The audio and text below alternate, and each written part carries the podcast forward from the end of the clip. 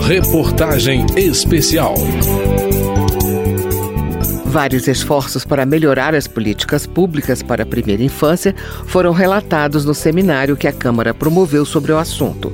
Eles partem de diferentes origens: poderes executivo, legislativo e judiciário e polícia civil. Os detalhes a partir de agora, no terceiro e último capítulo da reportagem especial de Cláudio Ferreira.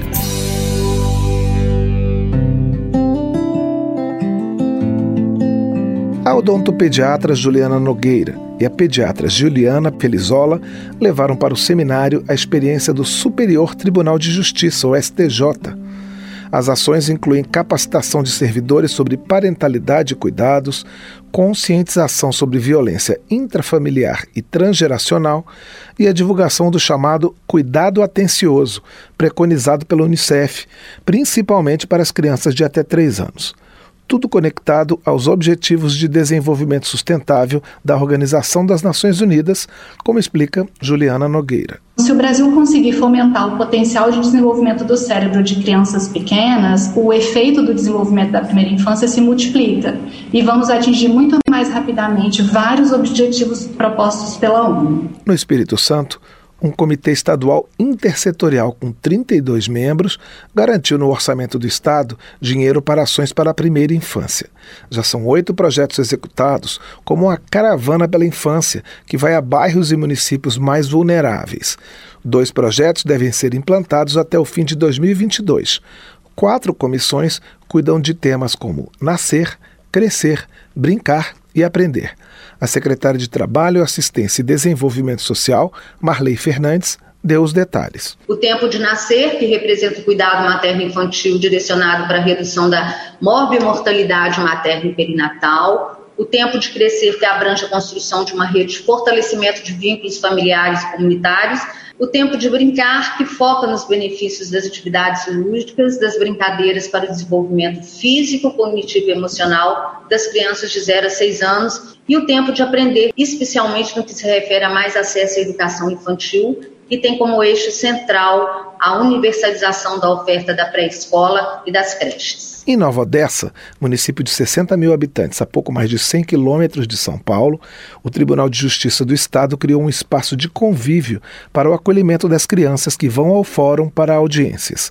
A política municipal da primeira infância foi aprovada no ano passado.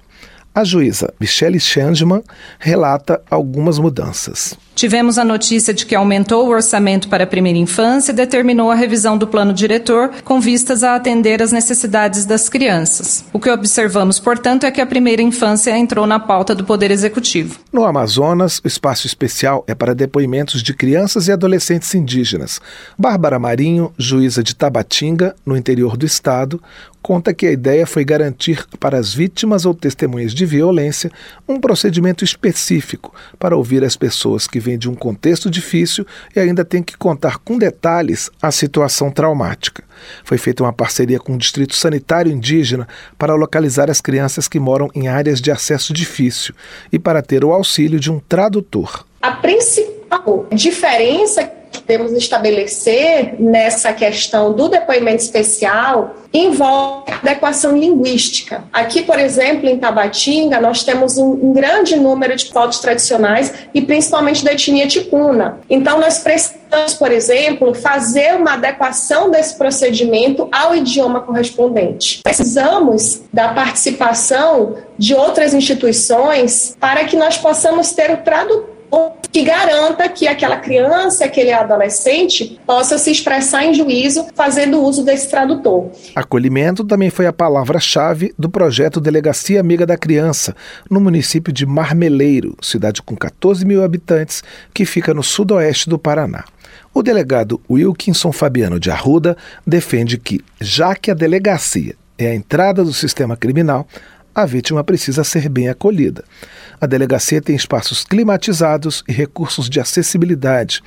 O delegado já tem propostas para exportar a iniciativa para Minas Gerais e Santa Catarina. A ideia, na fase 1 do projeto, é primeiramente preparar a estrutura para receber essa criança, que ao ser identificada é encaminhada para um local adequado, uma brinquedoteca geralmente, e nessa brinquedoteca fica ao lado da sala de acolhimento e atendimento ao cidadão, com isolamento acústico e parede de vidro, a criança não perde o contato visual com os seus responsáveis, que é muito importante para fins que a criança se sinta segura, mas ela não escuta as narrativas de violência feitas pelos seus responsáveis. O delegado relata que o projeto aumentou o nível de confiança da população na delegacia e mais vítimas de violência procuraram ajuda, mesmo durante a pandemia. Originário do mesmo estado, o juiz Sérgio Creus, de Cascavel, dividiu com os participantes do seminário o projeto de acolhimento familiar que extinguiu os abrigos e já está se espalhando pelo Estado, em uma articulação entre Judiciário, Ministério Público e Prefeitura. Nós sabemos que é impossível se fazer acolhimento familiar sem rede. Não adianta deixar a criança numa família acolhedora e achar que o problema está resolvido. Ou seja, essa família precisa do suporte de toda a rede para poder cumprir a sua missão de acolher bem e eh, dar todo esse suporte para essa criança. Célia Jordão, deputada estadual do Rio de Janeiro, falou sobre a Lei Estadual da Primeira Infância, que leva em conta as condições de vida tanto da criança quanto da família. Carolina Drug, da coordenação do Comitê Estadual da Primeira Infância do Rio Grande do Sul, instituído em setembro do ano passado, se orgulha das oficinas de escuta infantil que já reuniram crianças indígenas, quilombolas e com deficiência. A deputada Aline Gurgel, do Republicanos do Amapá, divulgou a criação de uma frente parlamentar da primeira infância na Assembleia Legislativa do Estado e o propósito de estimular os outros estados da região norte a seguir o exemplo. Um dos problemas a ser enfrentado no Amapá é a baixa cobertura vacinal das crianças. O promotor Sidney Fiore, do Ministério Público do Tocantins, diz que a expectativa é que a capital, Palmas, tenha um plano para a primeira infância em novembro deste ano.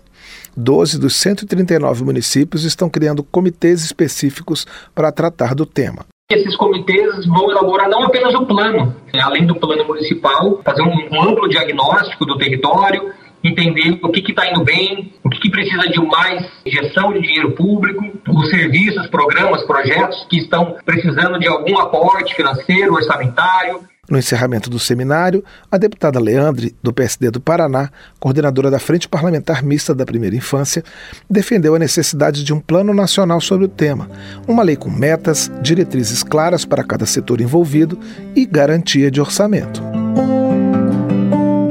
Da Rádio Câmara de Brasília, Cláudio Ferreira. A reportagem especial sobre a primeira infância teve reportagem de Cláudio Ferreira, edição de Vera Morgado, trabalhos técnicos de Newton Gomes. Todo esse conteúdo está disponível em radio.câmara.leg.br. Reportagem especial.